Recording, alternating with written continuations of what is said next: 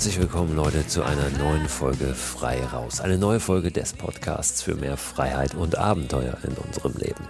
Ich bin Christoph Förster und muss euch sagen, ich hatte heute einen richtig, richtig guten Tag. Ich war um 5 Uhr morgens auf dem Wasser auf der Elbe zum Paddeln. Warum, mit wem und ja, wohin es ging, das werdet ihr gleich noch erfahren. Das wird auch ein Thema der heutigen Folge sein. Ich habe einen Gesprächsgast, mit dem ich heute auf dem Wasser war. Wir waren waren, wie gesagt, sehr, sehr früh unterwegs und haben eine ganz tolle Tour gemacht. Und äh, auch von der werde ich euch erzählen. Und derjenige, mit dem ich da draußen unterwegs war, der hat nämlich schon ein paar mehr Kilometer äh, im Paddel drin, hat gerade eine richtig, richtig lange, eine große Tour gemacht, die komplette Elbe runter, von der tschechischen Grenze bis in die Nordsee, wo er morgen übermorgen ankommen wird. Der wird uns ein bisschen was über diesen Fluss, über die Elbe erzählen, aber auch darüber, was das mit ihm macht. Ja, so eine körperliche Herausforderung auch anzugehen. Nicht nur eine körperliche, ist durchaus auch eine seelische, eine mentale, äh, Stichwort inneres Abenteuer, äh, wird uns ein bisschen was darüber erzählen, was er so erlebt hat und welche Gedanken er sich macht auf einer solchen Tour. Vorab ganz kurz, ihr kennt das von den letzten Folgen, ein Hinweis auf mein aktuelles Projekt, die Deutschland-Expedition im August und September. Ich selbst werde mit dem Stand-Up-Paddleboard und zu Fuß von der Zugspitze nach Sylt unterwegs sein. Das ist zumindest der Plan, die Idee. Ich werde mal schauen, wie ich von Fluss zu Fluss komme, werde natürlich Abschnitte dabei haben, wo ich wandere und dann auch Abschnitte, wo ich auf Flüssen paddle. Werde mein Zeug, meine Ausrüstung die ganze Zeit selbst äh, tragen, transportieren, werde also ohne Unterstützung von außen unterwegs sein und bin sehr gespannt, was mich da alles erwartet. Dass ich zu diesem Abenteuer aufbreche, steht fest. Wir würden aber auch gerne einen Dokumentarfilm über diese Expedition produzieren. Und dafür suchen wir gerade noch Support im Rahmen einer Crowdfunding-Kampagne. Das bedeutet nicht unbedingt, dass ihr etwas spenden sollt, sondern es ist auch schon eine große Hilfe, wenn ihr einfach diesen Film vorab bestellt, digital, als DVD oder Blu-ray. Tun könnt ihr das unter startnext.com slash Christo Förster. Würden wir uns riesig drüber freuen. Wir, das sind mein alter Weggefährte Kai Hattermann, Filmemacher aus Köln und ich. Ich habe in den letzten Tagen immer mal wieder die Frage gehört, warum braucht ihr denn so viel Geld? Wir versuchen momentan knapp 30.000 Euro einzusammeln. Das klingt nach einem sehr, sehr hohen Betrag und ist natürlich auch ein hoher Betrag. Aber für die Produktion eines Dokumentarfilms in Kinoqualität ist das gar nicht so viel. Das ist ein sehr geringes Budget. Und das kommt auch zusammen, weil es einfach ein bisschen aufwendiger ist, äh, jemanden zum Beispiel auf einem Fluss, auf einem Stand-Up-Battleboard zu filmen. Wäre ich nur wandernd unterwegs, wäre ich mit dem Rad unterwegs, könnte ich viel natürlich auch selbst filmen, die Kamera mal an den Wegesrand stellen, vorbeifahren oder laufen, wieder zurück, die Kamera wieder einsammeln. Das ist auf dem Wasser gar nicht so einfach möglich. Werden wir heute auch noch erfahren. Denn die Elbe zum Beispiel hat auch eine ordentliche Strömung. Da kommt man gar nicht so einfach wieder zurück. Außerdem ist die Perspektive natürlich irgendwann auch so ein bisschen eintönig, wenn ich immer nur selbst filme vom Bord, äh, dann ist ja die Perspektive einfach immer die gleiche. Und deshalb brauchen wir ein Kamerateam, was zumindest immer mal wieder dabei ist, um bestimmte Szenen einzufangen, um die eben auch dann spannend einzufangen, auch Landschaften einzufangen. Ähm, denn darum geht es ja auch in diesem Film, wenn wir ihn dann produzieren werden, dass wirklich diese, diese Schönheit der Landschaften in Deutschland auch rüberkommt und ja, die Notwendigkeit, diese Landschaften zu schützen. Auch darum soll es in dem Film gehen. Und ja, ich könnte jetzt noch ausführen, ähm, wie sich dieses Budget aufteilt, äh, was das alles braucht. Natürlich ist es auch ein sehr aufwendiger Schnitt. Wir planen momentan alleine mit gut 20 Tagen Schnitt für diesen Film und derjenige, der diesen Film schneidet, soll natürlich auch ein bisschen was verdienen. Und so kommt so eine Summe sehr schnell zusammen. Wir müssen ja auch die DVDs, die wir dann produzieren, eben bezahlen und versenden. Wir müssen eine Gebühr zahlen, eine kleine noch an den Anbieter, an Start Next, an den Anbieter dieses Crowdfundings. Also so ein Betrag kommt relativ schnell zusammen. Das nur kurz als Erklärung. Ähm, das ist gar nicht so hochgegriffen. Das ist schon sehr enges Budget und den brauchen wir unbedingt, um diesen Film wirklich auch in der Qualität, die wir gerne haben wollen, äh, zu produzieren. Insofern nochmal die Bitte, doch auf startnext.com slash Christopherster vorbeizugucken und in welcher Form auch immer diesen Film zu unterstützen. Wenn ihr Fragen zu diesem Crowdfunding habt, könnt ihr mir die auch gerne jederzeit stellen. Heute Abend am Erscheinungstag dieser Podcast-Folge wäre eine ganz gute Gelegenheit. Da mache ich um 20.15 Uhr ein kurzes Live auf Instagram. Aber auch anderweitig könnt ihr mich erreichen und mich alles fragen, was ihr denn wissen wollt zu dieser Crowdfunding-Kampagne.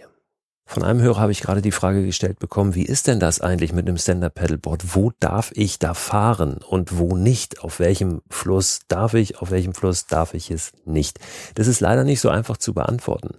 Äh, die einfachste Antwort wäre, wir dürfen überall dort fahren, wo es nicht verboten ist. Es ist ähnlich wie mit Naturschutzgebieten und, und Landschaftsschutzgebieten, Nationalparken und so weiter. Da hat doch jeder so seine eigenen Gesetze und Verordnungen. Und mit Flüssen ist es ganz, ganz ähnlich. Auf dem Bodensee zum Beispiel ähm, muss ein Stand-Up-Paddleboard gekennzeichnet sein, muss auch ein Name, eine Adresse drauf sein.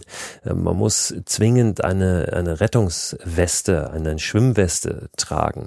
Das ist auf anderen Flüssen nicht notwendig. Im Hamburger Hafen zum Beispiel darf man nicht mit dem Stand-Up-Paddleboard fahren, was auch Sinn macht, denn da sind ordentlich Wasserbewegungen und dicke Containerschiffe unterwegs und das wäre sehr, sehr gefährlich.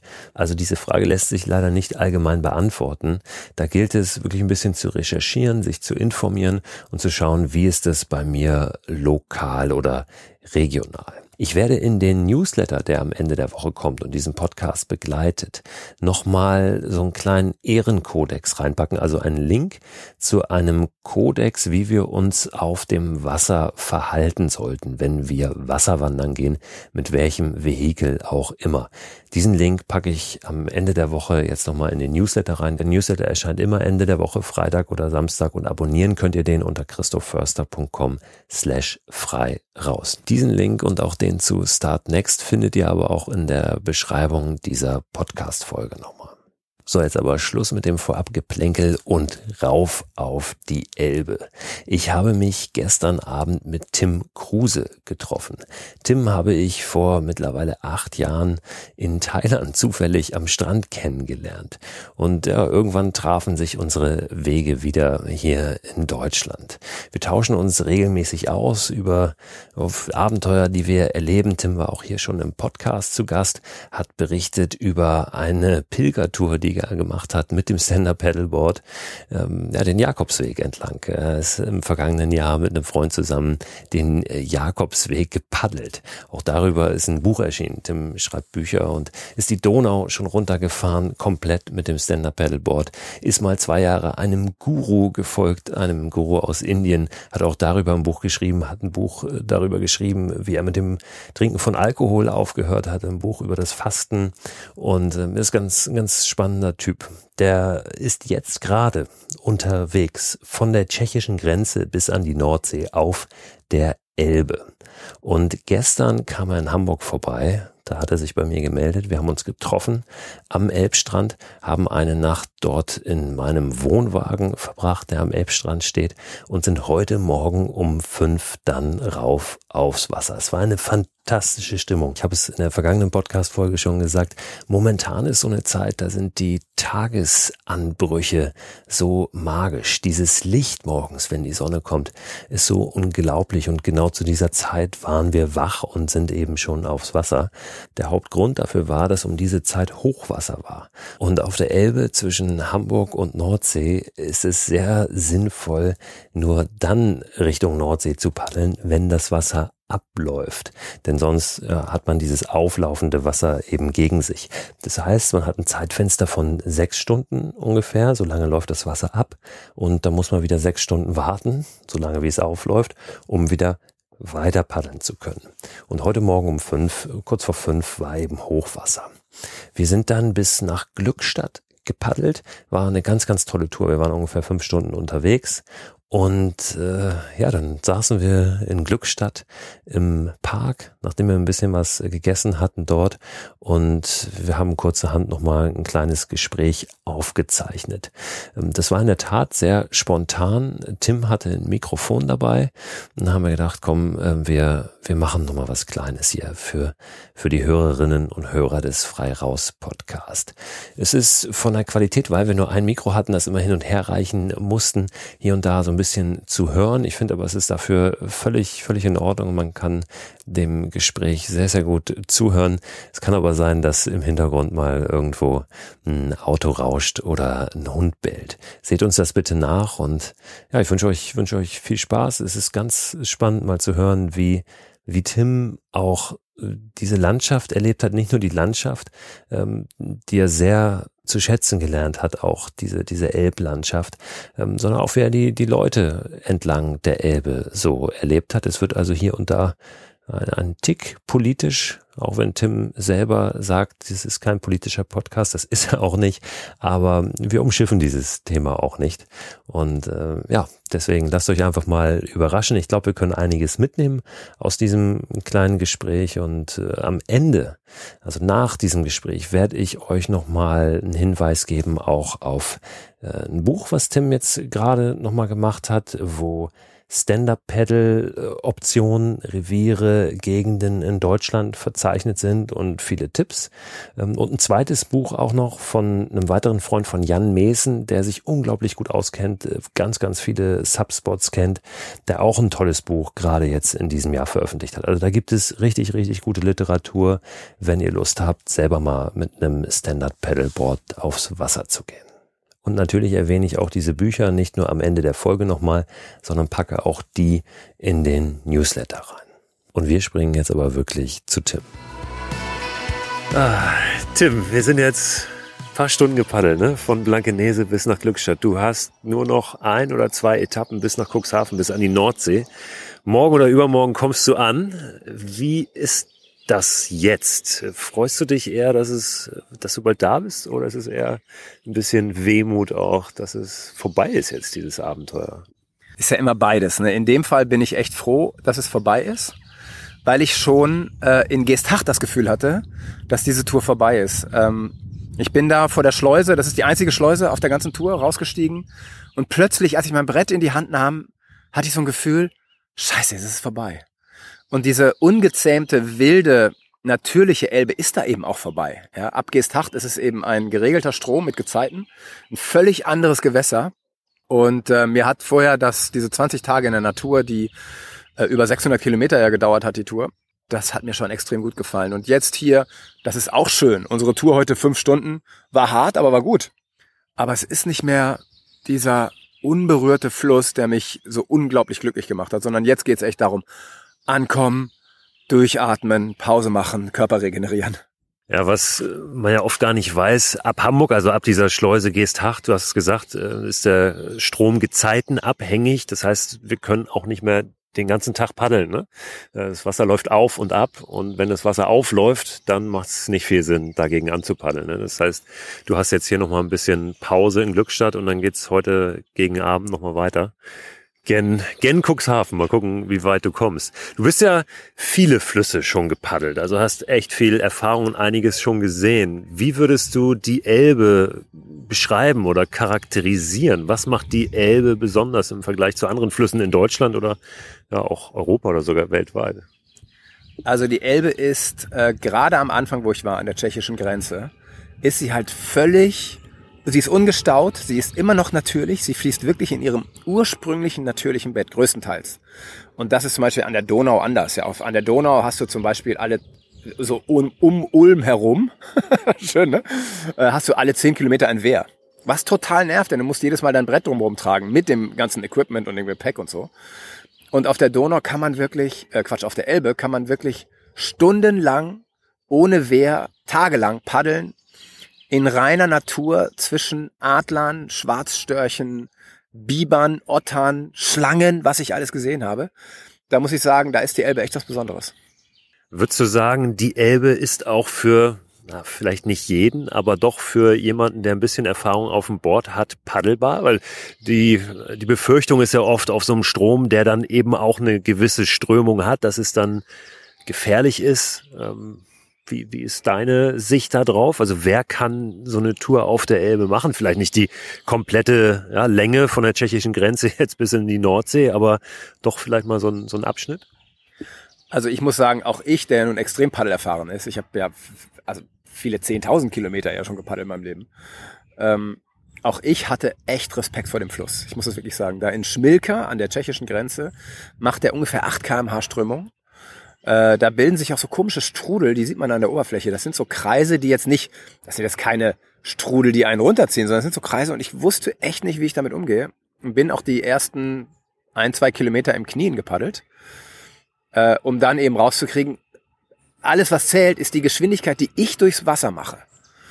Ja, und wenn ich keine Geschwindigkeit durchs Wasser mache, bin ich, kann ich auch nicht navigieren vernünftig. Das heißt, ich mache von alleine 8 kmh über Grund und dann natürlich noch meine Kraft hinzu, also 5, 6 kmh. Und dann legt man dann schon eine Strecke zurück, die ist wirklich Wahnsinn. Dann allerdings anzulegen ist gar nicht so einfach, wenn man 8 kmh gegen sich hat. Ja, du musst dann ja gegen den Strom anlegen, musst dich also umdrehen. Auch das ist nicht so einfach mit Strömung. Und paddelst dann eben, das ist ein bisschen Erfahrungssache, äh, ja quasi immer noch, also du paddelst gegen den Strom, aber durch Land rückwärts. Also du legst fast rückwärts an, paddelst aber nach vorne. Also ich hoffe, das kann man verstehen. Das ist nicht einfach und das ist auch echt, das ist tricky. Und äh, wir hatten zweimal, wollte, sollte ich äh, in Magdeburg anlegen, da war ein Fernsehteam und ich wusste, ey, die filmen mich jetzt und das läuft in ganz Deutschland. Wenn ich da jetzt reinfalle, das ist, das wäre einfach zu beschämen. Und die Strömung in Magdeburg ist Wahnsinn, weil es da so eng ist. Ja, da waren es halt auch wieder irgendwie fast 10 kmh. Und da habe ich mich dann auch aus Sicherheitsgründen und Feigheit habe ich mich dann hingekniet und habe lieber gesagt, okay, dann filmen die den Stand-Up-Paddler kniend, bevor sie den reinfallen filmen. Wie war es so im Schiffsverkehr? War viel los auf der Elbe? Weil das ist ja was, was auch oft nervt oder wovor viele auch Respekt haben. Gerade wenn man so die Elbe hier von, von Hamburg kennt, da haben wir es heute äh, wieder gesehen, da sind natürlich auch mal ein paar dicke Pötte unterwegs. Wie war das ähm, auf dem Abschnitt ja, bis Hamburg? Ganz wenig, da war so wenig los. Also ehrlich, ich glaube, ich habe in 20 Tagen keine 20 Schiffe gesehen. Ja, also ganz wenige richtig große Schiffe. Ähm, am Wochenende natürlich so ein paar Sportboote, die zähle ich nicht mit. Aber die sind sehr, sehr rücksichtsvoll. Wenn die einen Paddler sehen, fahren die eigentlich immer langsam. Es gibt Penner immer, ja, wie immer, wie zum Beispiel hier vorne diesen äh, Sportwagenfahrer. Aber sonst hast du äh, eigentlich rücksichtsvolle Menschen, die sehen, da ist ein Paddler, der weiß, Wellen sind für ihn immer eine Gefahr. Die fahren dann langsamer und ich hatte überhaupt nicht eine einzige brenzlige Situation, auch nicht hier durch Hamburg, muss ich sagen. Also da durch den Hafen, das ist schon heftig, da muss ich ja in Kajak umsteigen, weil es verboten ist. Ähm, alles in Ordnung. Also auf dem Wasser nehmen die Leute schon wirklich, bis auf Ausnahmen, sie nehmen aufeinander total Rücksicht. Und das ist total schön. Und alle grüßen sich, das mag ich auch immer sehr, ja. Jeder, der auf dem Wasser ist, grüßt sich und freut sich. Ich glaube, viele freuen sich einfach, dass sie diesen, diesen bunten orangenen Punkt da auf dem Wasser sehen, diesen Stand-Upper. Und äh, das ist irgendwie so ein schönes Verbundenheitsgefühl. Ich mag das sehr. Waren denn andere Wassersportler unterwegs? Hast du da jemanden getroffen? Ja, also ich habe nicht einen einzigen Stand-Up-Paddler gesehen auf der ganzen Tour, aber ich habe einige Kajakfahrer getroffen. Einige kannten mich sogar, das ist das Verrückte, aber jetzt nicht, weil ich wie ein berühmter Sapper bin, sondern weil ich Kieler bin und die kamen vom äh, Ruder äh, Kanu Club in Kiel. Und äh, auch aus Hamburg kamen ein paar. Und äh, das heißt, wir hatten immer verschiedene äh, gemeinsame Bekannte. Und das war echt schön. Aber sonst ist da an Wassersport nicht viel los. Also wer Einsamkeit will, Ruhe, die Natur, der ist da auf der Elbe genau richtig aufgehoben.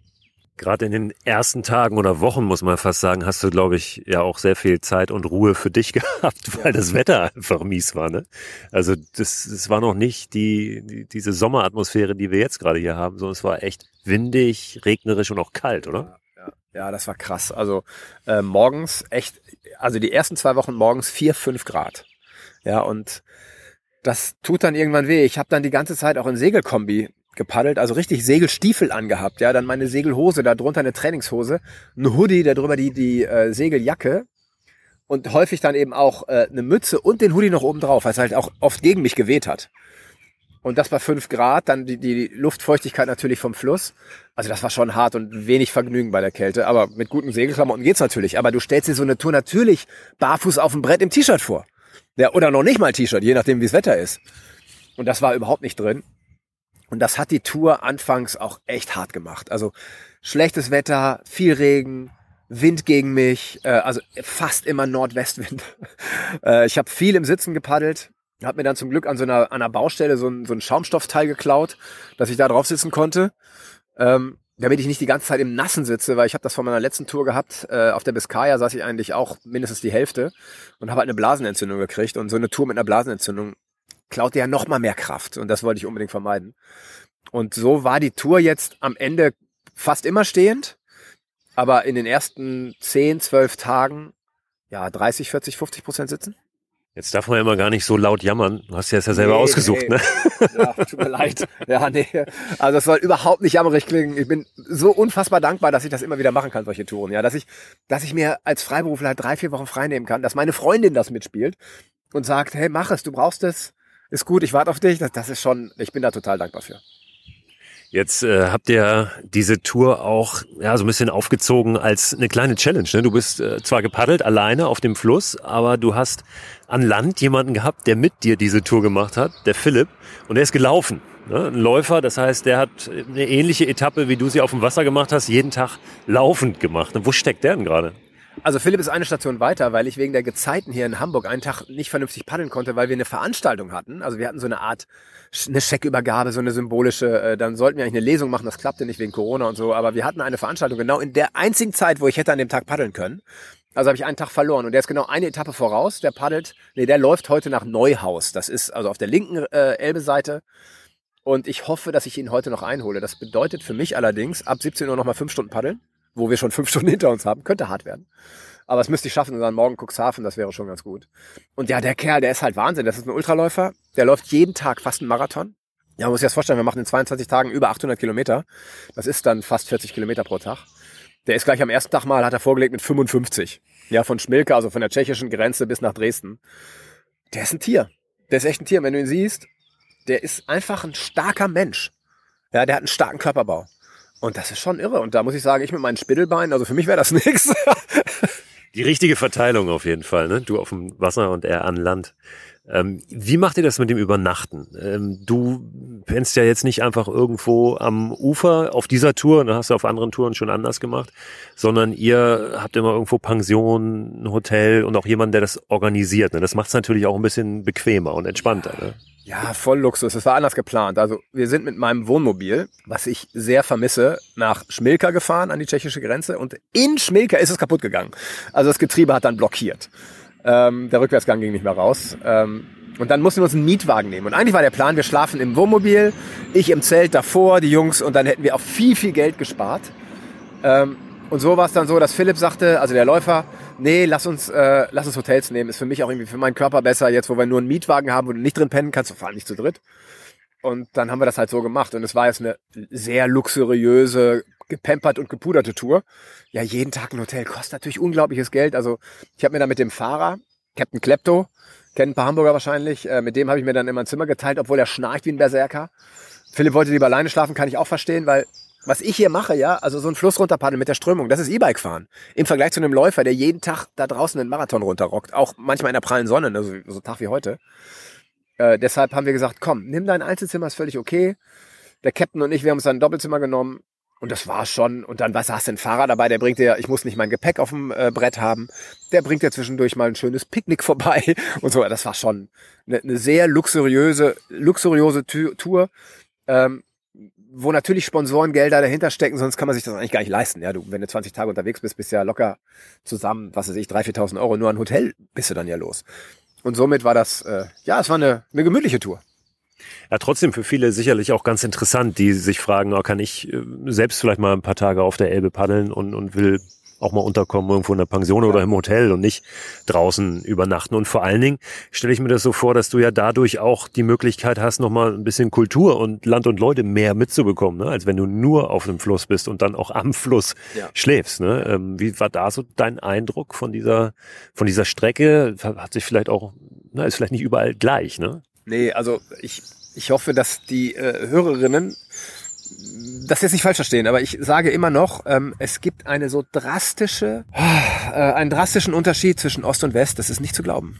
Also es ist schwer, das zu sagen, weil ich bin ein Wessi und die alle Ossis werden das nicht gerne hören, aber die ticken tatsächlich anders und ich weiß, dass viele aus Ostdeutschland das auch wissen. Es gibt vor allem in Sachsen-Anhalt, da waren ja nun gerade auch die Wahlen, es gibt so viel Rechtsradikale, es ist nicht zu fassen. Und wie hemmungslos, wie schamlos sie mit ihrer Ausländerfeindlichkeit, ihrem Rassismus sind, das ist echt nicht zu glauben.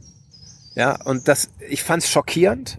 Äh, dann hast du immer noch ganz viel Ostalgie, also Leute, die an der Grenze wohnen, das war ja so ein, so ein Zonenrandgebiet, so ein Sicherheitsgebiet auch, in diesem Sicherheitsstreifen, die da wahrscheinlich auch bevorzugt behandelt wurden von dem System.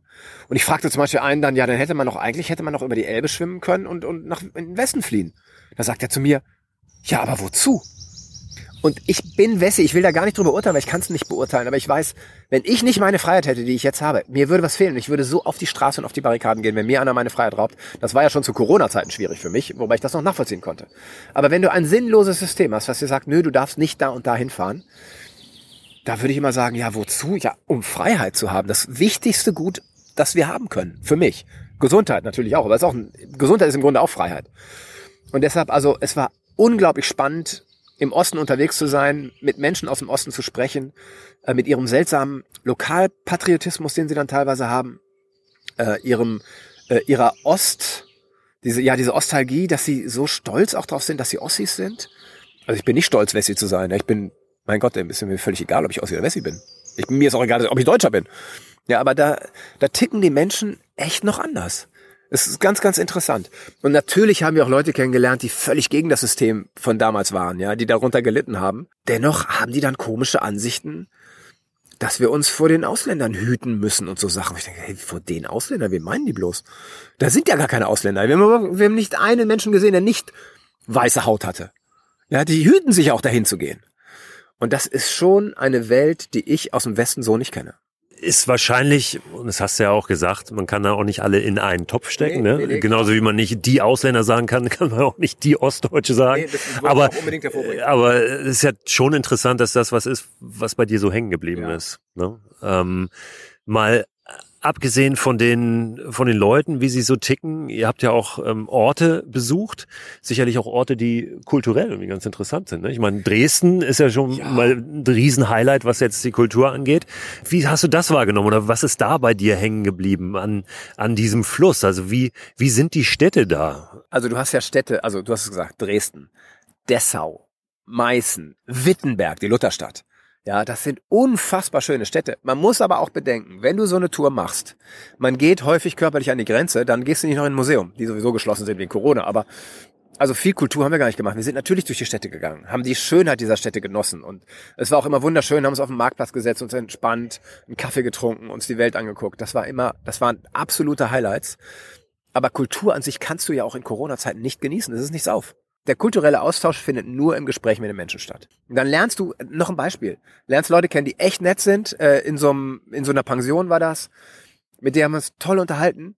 Und dann guckst du dir so die Bilder, die die an der Wand hatten, das sind so Ahnenbilder an. Ja, da sind ganz viele äh, Bilder dann mit, mit Hakenkreuzen. Also die hängen dann zum Beispiel den Führerschein der Oma auf, wo Hakenkreuze drauf sind. Keine Ahnung, ich will denen gar nicht unterstellen, dass sie rechtsradikal sind, aber ich hänge mir doch kein Hakenkreuz an die Wand, selbst wenn das, das, wenn das der Führerschein meiner Oma ist. Wo du denkst, okay, entweder es fehlt ein bestimmtes Verständnis oder Aufklärung, oder es sind Nazis. Ich weiß es nicht. Ich, ich, du kannst ja auch nicht fragen, Entschuldigung, warum hängt ihr euch ein Hakenkreuz hier an die Wand? Kann doch nicht sein. Hätte man vielleicht doch fragen können. Ich weiß es nicht. Es ist, das ist so ein schwieriges Thema und das ist natürlich auch hier kein politischer Podcast und ich bin auch kein Politiker. Ich bin einfach auch nur einer von vielen Bürgern, die sich fragen, was manchmal in gewissen Landstrichen passiert. Aber gesund ist es da nicht und ich bekomme so ein be beklemmtes Gefühl, wenn ich durch Städte gehe und da rennen lauter Typen rum mit, mit T-Shirts, mit Runenzeichen, äh, mit diesem, äh, was auch die Bundeswehr hat, dieses Kriegskreuz oder was das ist. Da denke ich immer, boah, ey, warum Leute, warum? Ist, lass uns doch friedlich sein miteinander. Ist es für dich auch so eine Tour dann so eine Möglichkeit, ähm, sowas besser zu verstehen, also Deutschland besser zu verstehen, die Kultur, die Menschen besser zu verstehen? Oder ist das eher sowas, worauf du verzichten könntest? Ähm, würdest du eher na, einfach nur auf deinem Fluss sein und, und dein Ding machen? Also wie sehr ist auch dieses innere Abenteuer für dich ähm, ja, ein wichtiger Aspekt an so einer Reise? Ich kann echt nicht sagen, dass ich Deutschland besser verstehe durch die Erfahrungen, die ich jetzt gemacht habe. Fast im Gegenteil. Ich verstehe uns noch weniger mit unserer Geschichte kann es nicht wahr sein, dass wir Rechtsradikale haben. Weißt du, das ist so mein Ding, aber ja, ey, das ist halt mein Thema. Keine Ahnung. Äh, es kann wahr sein, es ist ja offenbar so. Und natürlich ist so eine Reise immer ein innerer Prozess. Du bist halt so viele Stunden allein auf dem Fluss. Du hast so viele Stunden quasi nichts zu tun, außer zu denken. Und das, man macht natürlich eine Entwicklung durch und wird ruhiger, äh, wird achtsamer ähm, für die Natur, freut sich daran. Ja, wie viel Adler ich gesehen habe. Ich habe noch nie in meinem Leben so viele Adler gesehen. Du siehst am Tag zehn Adler auf der Elbe, Schwarzstörche. Und wenn du das alles hast und das mit dir, dann erkennst du auch, dass wir eben auch natürliche Wesen sind. Und der ganze Zirkus, der im Kopf stattfindet, politische Systeme, das ist halt alles menschengemacht. Das ist nur unser Kopfkino. Der ist, äh, also, das ist ja eine Vereinbarung, dass wir an unsere Demokratie glauben. Das ist nur eine Vereinbarung, aber sie existiert nicht greifbar. Ja, es ist auch ein schwieriges, langes Thema, da gibt's auch großartige Bücher drüber. Ja, es ist, es ist so viel Glaubenssache und dieser, dieser Satz, so Glaube versetzt Berge, ja, wenn ich daran glaube, dass Demokratie das Richtige ist, dann gibt es für mich daran keinen Zweifel. Und wenn jemand glaubt, äh, Faschismus sei das richtige System, dann kommst du an den nicht ran, so wie du an mich nicht rankommst und sagst, nee, es gibt bessere Systeme als die Demokratie. Ja, zeig's mir. Ja, also es ist ganz, ganz schwierig. Und dieser innere Prozess, klar, es ist ein, ein permanentes Unterhalten mit mir selbst. äh, achtsam sein, welche Gedanken ich habe, warum ich die habe, wo die herkommen, was ich mit den Gedanken mache, wie tief steige ich in die Gedanken ein. Das ist so eine Reise, führt natürlich zu sich selbst. Und natürlich weiß ich wieder mehr über mich. Ja, was für ein Vogel ich bin. Ja, meine Erfahrung ist auch von, von diesen Touren auf dem Wasser, überhaupt das auf dem Wasser unterwegs sein. Es ist fast wie so mal in eine andere Welt springen. Ne? Du, das hast du ja kaum diese Möglichkeit, mal, mal auch so von außen auf die Welt um dich herum zu blicken. So nehme ich das oft wahr. Ne? Und dann kommst du wieder an Land und bist wieder zurück in dieser Welt, in der du ja sonst in deinem Alltag äh, unterwegs bist. Ich finde es eigentlich eine ganz schöne Möglichkeit, mal so ein bisschen Abstand auch zu gewinnen. Ja, finde ich auch. Ähm, das also ich finde, Wasserwandern generell ist für mich die schönste Art, mich fortzubewegen. Ich finde es auch schöner, als an, an Land zu wandern. Ähm, ich finde es auch schöner als Radfahren, weil du ähm, die Welt vom Wasser immer anders siehst, als wir als Landlebewesen sie kennen. Und eben durch Sappen haben wir jetzt die Möglichkeit, stehend, ja, im Kanu und Kajak geht das auch, aber du sitzt und siehst nicht so viel. Stehend diese Welt zu betrachten, du siehst noch viel, viel mehr. Und du bist halt langsam, ja, es ist Slow Traveling. Und das ist für mich eine Möglichkeit, äh, tatsächlich die Welt anders zu sehen, eine neue Perspektive zu gewinnen über die Welt. Klar bist du raus. Ja, ich kam in diese Reise rein, hatte relativ viel Stress vorher noch äh, auf der Arbeit und so und du steigst auf diesen Fluss, gewöhnst dich nach ein paar Minuten dran und du bist raus. Und ich sage immer, auf dem Wasser zu stehen macht mich glücklich. Und das gilt immer für mich, egal auf welchem Gewässer ich stehe. Ja, bis morgen stehst du noch auf dem Wasser und dann bist du wieder richtig zurück. Ähm, na, du hast wahrscheinlich schon neue Pläne. Ich weiß, dass du schon neue Pläne hast. Du hast immer neue Pläne. Wir haben ein bisschen drüber gesprochen auf dem, auf dem Wasser eben. Ähm, ist vielleicht noch ein bisschen früh für ein Fazit ähm, von dieser Reise, aber kannst du, kannst du so ein vorweggenommenes vielleicht jetzt schon ziehen? Mhm. Ähm, vielleicht ein wichtiges Fazit. Ich, man ist ja dann doch immer angespannt auf so einer Reise. Also ich mache mir immer Gedanken. Ey, klappt das alles? Man muss das ja auch koordinieren, ja, mit dem Läufer, mit unserem Fahrer. Äh, halten die Knochen? Hält der Läufer durch? Der ein viel härteres Programm hat als ich. Und ich habe immer das Gefühl, am Ende kommst du an und denkst so, ey, hast du es eigentlich genug genossen? Hast du es wirklich genossen? Volles Rohr genossen, so diese, diese Schönheit und die Freiheit, die ich habe, habe ich es wirklich ganz genossen? Ich sage jedes Mal so, scheiße, nein, ich habe es nicht ganz genossen, sondern habe mir viel zu viel Gedanken gemacht über irgendwelche Probleme, die gar nicht da sind. Äh, das ist immer wieder eine Erkenntnis und ich glaube, mit jeder Reise geht das Genießen noch besser. Und eine andere Erkenntnis ist, ich will im September den Rhein machen und ich habe mir geschworen, ich werde das Ding alleine machen. Ja, ich nehme da keinen Läufer mit, keinen Fahrer mit. Äh, Freunde dürfen natürlich mal vorbeikommen, aber äh, ich will wieder so eine Tour alleine machen. Es führt mich tatsächlich noch mehr zu mir. In meiner Verbundenheit mit der Natur auch. Ja, und abends draußen schlafen, du kennst es, äh, wenn langsam die Sterne rauskommen und du einfach siehst, hey, wir sind echt nur so ein Sandkorn. Und es macht wieder so bescheiden und so glücklich, weil wir am Ende überhaupt keine Verantwortung haben. Die übernimmt ja alle diese Schöpfung oder was auch immer es ist. Wir haben ja gar nichts. Und das wieder noch mehr zu spüren und ich spüre es am meisten, wenn ich alleine bin. Und mein Fazit ist, es war eine super Reise, es war eine wichtige Reise in meinem Leben. Wenn ich irgendwann zurückblicke auf dem Sterbebett, werde ich sagen, boah, die Elbe, das war geil. Aber ich will jetzt im September den Rhein machen und den mache ich alleine und es wird nochmal wieder ein anderes Abenteuer. Ja, finde ich ganz wichtig, was du gesagt hast. Ähm, einmal dies im Rückblick sind die Erfahrungen ja dann oft noch mal ein bisschen wertvoller und in dem Moment kriegt man es oft gar nicht so richtig hin, ja. das wirklich das schon zu sehen ne? und das wertzuschätzen. Ich glaube, das ist ein, ein großes Ziel und eine große Kunst, das wirklich zu schaffen, zu sagen, jetzt ist der Moment und nicht immer zu denken, ah, jetzt, jetzt kommt der irgendwann ja, und in ja. zwei Wochen oder, oder, übermorgen, sondern genau jetzt ist das. Und ich weiß, wenn ich äh, irgendwann zurückblicke, dann war das der Moment, der ist dann aber vorbei. Ne? Ja, und dann ist das wieder der Moment. Ja, ist ganz verrückt. Es gibt einen ganz tollen Satz, der mir immer hilft, wenn ich schwere Momente habe auf so einer Reise. Also du kannst nicht mehr, du hast Gegenwind, deine Hände tun dir weh, was auch immer passiert, du hast Hunger, hast nichts zu essen äh, gibt es den perfekten Satz für mich. Der mag auch nicht für alle gelten, für mich ist der so super. Wünsch dir da zu sein, wo du bist. Der hilft, weil ich habe es mir ausgesucht. Ich habe es mir ausgesucht. Wünsch dir doch da zu sein, wo du bist. Und wenn ich in ein paar Jahren zurückblicke, denke ich, ey, warum warst du da nicht glücklich? Scheiß auf den Gegenwind, scheiß auf den Regen, scheiß auf den Hunger. Du warst doch auf dem Fluss, du warst in aller Freiheit, du warst mit der Natur und Regen gehört zur Natur. Wieso warst du nicht glücklich? Also, ich kenne das, das kennst du wahrscheinlich auch. Man ist manchmal so in Gedanken total weit weg von dem Punkt, auf dem man ist. Und dann rast das Bewusstsein irgendwo aus dem All zurück ins Hier und Jetzt. Und dann bam, bist du da. Du bist auf dem Fluss. Denkst so, hey, wo war ich denn gerade? Ich war überhaupt nicht hier. Ich habe nichts mitgekriegt. Und dann, was ist, ich war plötzlich ein Adler auftaucht. Bist du wieder im Moment? Denkst du, ja, es gibt nur diesen Moment, verdammt nochmal. Und das Unterbewusstsein schafft es einfach nicht, da zu sein. Dieser Satz, wünsch dir da zu sein, wo du bist, der hilft mir extrem in meinen Abenteuern, dankbarer zu sein, bescheidener zu sein, zu sagen, ja, ich wünsche mir dieses Leben, ich habe es mir ausgesucht, also nimm's an. Das ist ja gar nicht so einfach, wenn du dir was vorgenommen hast, ein Ziel zu erreichen auch irgendwann. Ne? Also ich kenne das zumindest auch, wenn ich irgendwo auf einem Fluss unterwegs bin und ich weiß, ich möchte heute noch zu dem und dem Zeitpunkt da und da sein, dann gibt's eine Kilometrierung äh, rechts oder links ja, am Ufer. Oder nicht mehr. Ja, wir haben heute, genau, wir haben sie heute vermisst, keine gefunden. Alle 500 Meter dann irgendeine Zahl.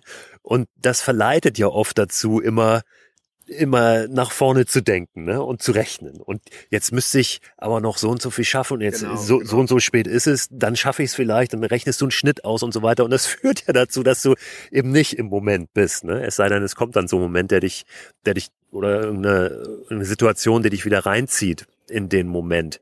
Ähm, warum setzt du dir trotzdem solche Ziele zu sagen, pass auf, ich will ähm, jetzt diese 800 Kilometer in der und der Zeit schaffen? Wäre es nicht möglicherweise viel zielführender zu sagen, ich bin drei Wochen auf diesem Fluss und mal gucken, wie weit ich komme. Ne? Ja, auf jeden Fall. Nein, das ist auch ähm, genau, genau der Punkt. Also mein, jetzt, es ging nicht anders. Also es ist halt mit einem Läufer zusammen und natürlich musst du dir irgendwie, du musst dein Ende finden irgendwann. Ähm, und so einen ganzen Fluss zu machen, ist auch was Besonderes, einmal quer durch Deutschland. Aber äh, im Grunde hast du genau recht und ich weiß noch nicht, wann ich es mache. Irgendwann werde ich aufs Mittelmeer gehen und einfach lospaddeln. Also natürlich die Küste entlang, ne? nicht, nicht suizidal da nach draußen, sondern die Küste entlang. Und echt einfach gucken, wie weit komme ich ohne Ziel. Ich möchte mal eine Reise ohne Ziel machen. Auch der Rhein hat wieder ein Ziel. Ja, ich will den ganzen Rhein machen. Von Reichenau bis nach Rotterdam. Das ist halt auch ein Buchprojekt und das musste dann auch immer so ein bisschen schubladisieren. Aber irgendwann steige ich im Mittelmeer einfach aufs Brett und paddel los mit allem Equipment. Und gucke, wo es mich hinführt. Ist mir völlig egal. Und wenn ich einen Monat auf Korsika nur bleibe, was heißt nur? Total egal. Echt mal ziellos monatelang unterwegs sein. Das ist, wäre für mich das, das Höchste. Ja, ist auf jeden Fall ein Schuh, den ich mir auch anziehen äh, kann und muss und es manchmal auch tue zwischendurch. Ich habe ja nun auch ähm, größeres Ding vor, was dann auch von A nach B führt. Ne? Einmal längs durch Deutschland von der Zugspitze nach Sylt. Ja, ist auch genau das, das gleiche Thema. Ne? Ja, ähm, genau. ähm, du hast ein Ziel und du musst es irgendwie schaffen. Es, es ist immer so ein bisschen ist eine Gratwanderung. Einerseits ist so ein Ziel ja auch, es lässt sich aufbrechen. Ne? Ja. Ähm, und, und dann ist, glaube ich, die Kunst unterwegs zu sagen, ja mein Gott, wenn es jetzt eine Woche länger dauert, dann dauert es halt einfach eine Woche länger. Ja, genau, genau. Ähm, ich hatte das ja auf der Donau. Ich bin ja die ganze Donau runter, 3000 Kilometer und kam dann am Schwarzen Meer an und hatte doverweise de, einen Job auf der Travemünder Woche als Reporter, zwei Tage später. Und ich hätte darauf, ich hätte das canceln sollen. Ich hätte am Schwarzen Meer bleiben sollen. Ich war so bei mir, als ich in der Donau ankam. Ich war so zufrieden. Ich fühlte mich so wohl in meinem Körper. Der hat so gut mitgespielt, sich so entwickelt. Der ist so, so trainiert worden auch natürlich auf diesen 3000 Kilometern. Und ja, das, das zum Beispiel eine Sache, oh, ankommen, irgendwie nach Bukarest kommen im Bus, in den Flieger steigen, zurückfliegen. Das ist Mist. Totaler Mist. Ja, und ich weiß von einem amerikanischen Stand-Upper, der ist da angekommen, das war auch sein Ziel, die ganze Donau, hat er aber nicht gemacht, er ist erst später eingestiegen, ich weiß nicht mehr wo. Und dann ist er einfach bis nach Istanbul weitergepaddelt. Und von Istanbul ist er zurück ins Mittelmeer rein. Und ist einfach weitergepaddelt. Und irgendwann verliert sich seine Spur im Internet. Und der wird nicht gestorben sein. Der wird gesagt haben, ey, ich scheiß auf alles, auf, auf Social Media, auf den ganzen Käse, den wir machen. Ich mach mein Ding. Ich paddel einfach, bis ich nicht mehr will. Ohne Ziel. Der scheint es geschafft zu haben. Und ja, ich meine, wir müssen auch alle Geld verdienen. Ne? Und so eine Travel in der Woche, zehn Tage als Reporter ist auch viel Geld für mich. Da lebe ich dann wieder drei Monate von. Deshalb ähm, kann ich das rein logisch, vernünftiger ist es natürlich zurückzufliegen. Aber jetzt mal vom Erfahrungswert her und dem Stellenwert, den damals das Reisen, das Zappen für mich hatte, ich hätte eigentlich da bleiben sollen und weiter paddeln sollen. Ja, da könnten wir jetzt wahrscheinlich gleich das nächste große Fass nochmal aufmachen und, und ähm, ja auch die Frage stellen, wollen wir das überhaupt so komplett raus sein ne? und immer weiter paddeln? Oder wie sehr wollen wir auch Teil einer Gesellschaft sein, unser Umfeld haben? Ähm, ne? Will ich gar nicht bewerten. Also äh, ist ja durchaus auch was wert, ne? äh, Teil Teil von etwas sein zu sein und da ähm, die Lieben um sich zu haben ja. ne? und, und Freunde und ja auch eben integriert zu sein in einer Gesellschaft. Ne? Oder wie sehr, ich glaube, das sind auch zwei Herzen dann, die in deiner Brust schlagen. Dann doch dieses, dieses Abenteuer auch ähm, zu machen und immer weiter zu machen. Ne? Und äh, ja, da gilt es natürlich dann eine gute, gute Balance zu finden, gerade auch so für jemanden wie dich, der, der auch die, die Freiheit hat, so ein Abenteuer zu machen. Aber ich glaube, für dich geht's ja dann auch immer wieder zurück, nicht nur weil du musst und Geld verdienen musst, sondern weil du schon auch, auch Teil von etwas sein möchtest, oder? Ja, äh, ich würde es so unglaublich gerne miteinander verbinden und die Möglichkeit für mich wäre, auf einem Boot zu leben. Ähm, ich habe für mich so rausgefunden, was mir wichtig ist im Leben. Also wichtig ist mir, dass ich kreativ sein kann. Wichtig ist auch ein Ziel. Also trotz aller Ziellosigkeit, ein Ziel ist auch wichtig. Ähm, und sei es nur das Ziel, ein Buch zu schreiben. Was heißt nur, ja? Ähm, und dann ist mir total wichtig zu lieben. Also nicht geliebt zu werden, sondern zu lieben ist total wichtig. Und wenn ich das alles habe, dann habe ich dauerhafte Zufriedenheit in meinem Leben und das ist gut. Und das ginge, glaube ich, für mich, der so ein bisschen vagabundenhaft veranlagt ist, echt gut auf einem Boot. Äh, du kriegst aber natürlich nicht jede Partnerin auf dem Boot. Ja, und ich würde auch gerne äh, wirklich ein echtes Bootsleben führen. Richtiges Boatlife. Ja, so wie es Vanlife gibt, was ich auch gut finde, aber Boatlife ist noch besser, weil du noch unabhängiger bist. Äh, brauchst halt keinen Sprit, ne? Du hast Segel. Ja, muss ich gucken, wie sich das so entwickelt im, in den nächsten Jahren. Ja, wir, wir bleiben dran auf jeden ja. Fall. Ne? Ähm, ist ja auch nicht der erste Podcast, den wir hier gemeinsam gemacht haben, das erste Gespräch. Und äh, es gibt dann irgendwann ein Update. Ja. Besuche ich dich auf deinem Boot. Oh ja, oh ja. Wo auch immer du dann steckst. Katamaran dann, in der Karibik. Ja, das hört sich gut an. Wunderbar. Tim, herzlichen Dank äh, für das Gespräch und vor allen Dingen natürlich heute Nachmittag, heute Abend noch einen guten Ritt über die Elbe nach Neuhaus, ne, sagt ja, so geht's. Ja. Und dann hoffentlich morgen, spätestens übermorgen bis Cuxhaven. Ja, ja. Hey, vielen Dank. Schön, dass du heute dabei warst. Das war super. Ja, und wenn euch interessiert, wie und wann diese Tour von Tim zu Ende gegangen ist, dann schaut doch gerne mal bei ihm auf Facebook vorbei. Tim Kruse schreibt sich Tim mit Doppel M das ist wichtig. Auf Instagram ist er nicht so aktiv. Er hat aber auch eine Website, die heißt gekritzeltes.de. Da findet ihr vor allem Informationen über seine Bücher. Die Geschichte über die Tour auf der Elbe wird auch in Buchform erscheinen und zwar im September. Wenn das soweit ist, werde ich auch darauf in meinem Newsletter nochmal hinweisen. Jetzt aber nochmal zu den beiden Stand-Up-Pedal-Führern, die ich angekündigt habe. Einen hat Tim jetzt mit herausgegeben, sind verschiedene Autoren, die da Tipps zusammengetragen haben. Der heißt SUP, ja, Sub, Abkürzung für Stand-Up Paddleboard, die große Freiheit, die schönsten Spots für Stand-Up Paddler, ist im Holiday Reisebuch bei Gräfe und Unzer erschienen. Dann habe ich euch versprochen von Jan Meesen, auch jetzt im Mai gerade erst erschienen. Sub-Reiseführer Deutschland, die 50 schönsten Routen für Stand-Up-Paddling.